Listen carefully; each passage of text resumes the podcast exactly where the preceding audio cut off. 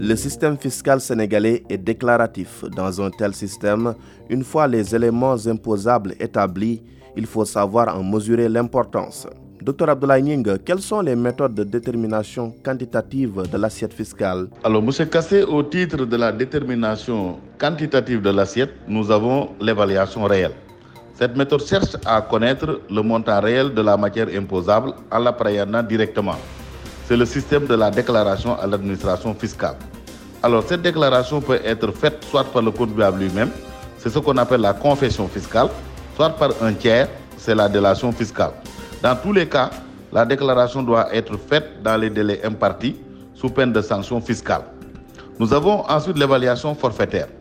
Il faut remarquer que l'évaluation réelle est des fois trop contraignante et ne peut être toujours appliquée aux contribuables qui ne sont pas en mesure de fournir tous les éléments nécessaires donc notamment les petits contribuables qui ne tiennent qu'une comptabilité sommaire. Alors dans ce cas, l'évaluation forfaitaire est prévue à leur intention. Alors dans cette méthode, on ne cherche plus à saisir réellement la matière imposable, on se contente d'une approximation de l'ensemble de la matière imposable à partir d'éléments connus et suffisamment révélateurs de la capacité contributive. Nous avons aussi l'évaluation indiciaire. Alors si la méthode indiciaire a comme la méthode forfaitaire un caractère approximatif, une différence les sépare. Alors que l'évaluation forfaitaire se fonde sur des éléments propres à la matière imposable, l'évaluation indiciaire considère des signes extérieurs à la matière imposable. On cherche ici des indices, c'est-à-dire des manifestations présumées typiques de l'importance de la matière imposable. Alors aujourd'hui, l'évaluation indiciaire n'est plus retenue comme un mode normal d'assiette des impôts, car il est souvent vain de chercher un rapport constant entre le revenu réel et ses aspects visibles.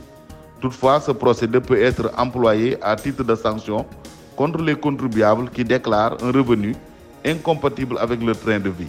L'administration procède alors à la taxation d'après les éléments visibles de train de vie, comme le nombre de résidences ou de voitures. Docteur Ablaning, merci pour toutes ces importantes précisions. Je rappelle que vous êtes inspecteur principal des impôts et des domaines, chef de bureau de la stratégie et de la modernisation à la Direction générale des impôts et des domaines, la DGID. Merci à vous donc, mesdames et messieurs, d'avoir suivi ce tout premier numéro de la semaine euh, de votre rendez-vous économique e-business. À la réalisation et présentation, Mme Abdougaï Kassé. Nous vous donnons rendez-vous demain dans Dakar Direct.